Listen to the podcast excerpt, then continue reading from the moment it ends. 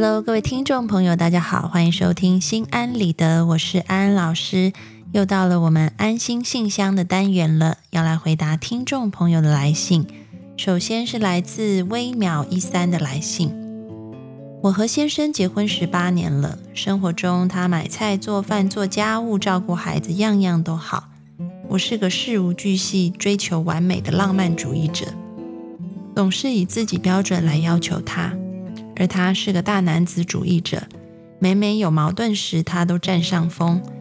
我不想让不和谐影响我的子女，所以造成这种局面，感觉很委曲求全，只会哭，什么也说不出来。生活中，我完全体会不到我在他心目中的重要，以及女人都是让男人疼的这个感觉。从小，我的父母就常在我面前打骂，先生的父亲也是家中的大男子。而母亲唯唯诺诺。以上是我的情况，麻烦老师帮我走出困境，谢谢老师。微秒一三，安安老师读完了你的来信，那么安安老师要邀请你，从现在开始，可以和先生试着去说出你的感觉，而这样的感觉不只是坏的感觉而已，好的感觉也要去分享。也就是说。你要开始去建立一种新的习惯，这样的习惯就是你开始愿意和对方去表达自己的感受，愿意去做一种自我揭露。这个自我揭露不只是我们讲的你的委屈和不满啊，还包含了你的快乐，然后还有啊感动等等，你都开始，请你试着跟你的先生去分享。而在这个分享的时候，请你先把对于对方的期待给放下来。也就是说，嗯，因为一个很浪漫的人，他会很希望对方给予，比如说他的委屈就有安慰，他的快乐对方也感动啊，等等。你会对于对方充满了很多的期待，但是呢，当期待得不到满足的时候，你就会很失落，你就会觉得很委屈啊。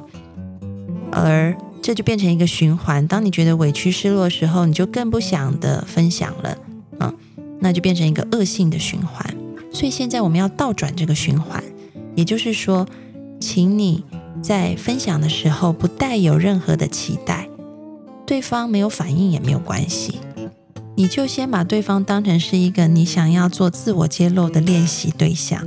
嗯，你就是能够把你的感觉和对方说出来，这样就好了。先不要对于对方有任何的期待，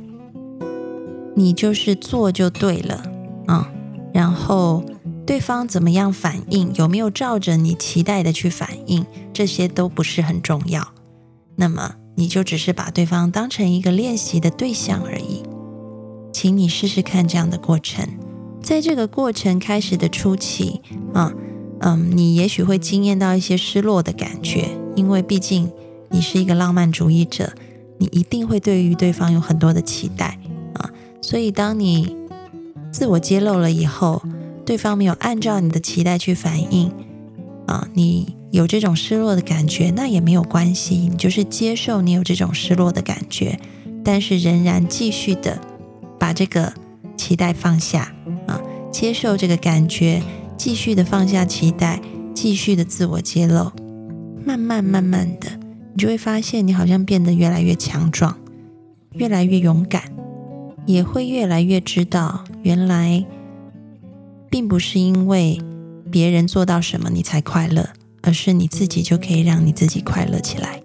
你会开始拿回你生命的主权，做你自己情绪的主人。祝福你。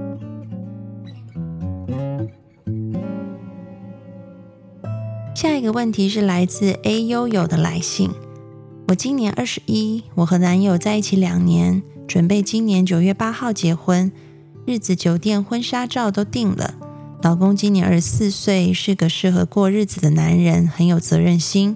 在我们家乡算不上多富有的家庭，只能说有房有车没存款。父母人还不错，因特别原因没有工作。但也就是因为他没做事的原因，我对他越来越不信任，不知道他能不能让我对以后的生活满足。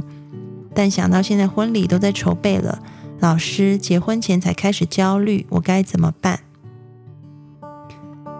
嗯，安安老师看了 A 悠悠你的来信以后，安安老师嗯就要请你去想的更清楚一些。这个部分就是你说到男朋友是一个很有责任心的男人啊，很适合过日子，但是另外一方面又因为某些原因他没有工作啊。那么这两件事情是不是冲突的？如果你发现这两件事情可能有冲突啊，那么是不是你认为他真的是有责任心，能够过日子？会不会你对他的理解有一些误解的成分？那么你这个必须要自己再去好好的考量。如果你发现这两件事情没有冲突啊，也就是说他现在没有办法工作是一个暂时性的，而且是一个比较呃不是普遍的啊，就是说只是在这一个情况当中是有一个特殊性，而且这个原因是可以被改变的话，嗯，那么你发现他还是非常有责任心。他是值得你托付终身的男人。那我们要做的其实就是，嗯，去舒缓我们的焦虑，然后带着信心继续跟他走向未来人生的道路。舒缓焦虑的方式有很多，比如说运动，或者是去寻找你的社会支持网络，你的朋友、你的家人，啊，嗯，去跟他们，嗯，去诉说你心中的焦虑。甚至你也要常常对自己有信心的喊话，就是虽然他现在没有找到工作，但是你相信他很快的，嗯，这件事情就会改变。他是一个值得托付终身的好男人。你要常常用一个正面的信念去告诉自己。所以呢，安安老师给你的建议就是，你先去评估他是不是一个真的能够带给你幸福的男人。如果你仔细审慎的评估了你对他的理解啊，有没有误解或者是扭曲？如果有的话，那么其实，在任何时候，能够对自己生命的幸福负责任的只有自己啊。所以任何时候你喊停都是可以的，因为你必须最疼惜的、最尊重的就是你自己的幸福。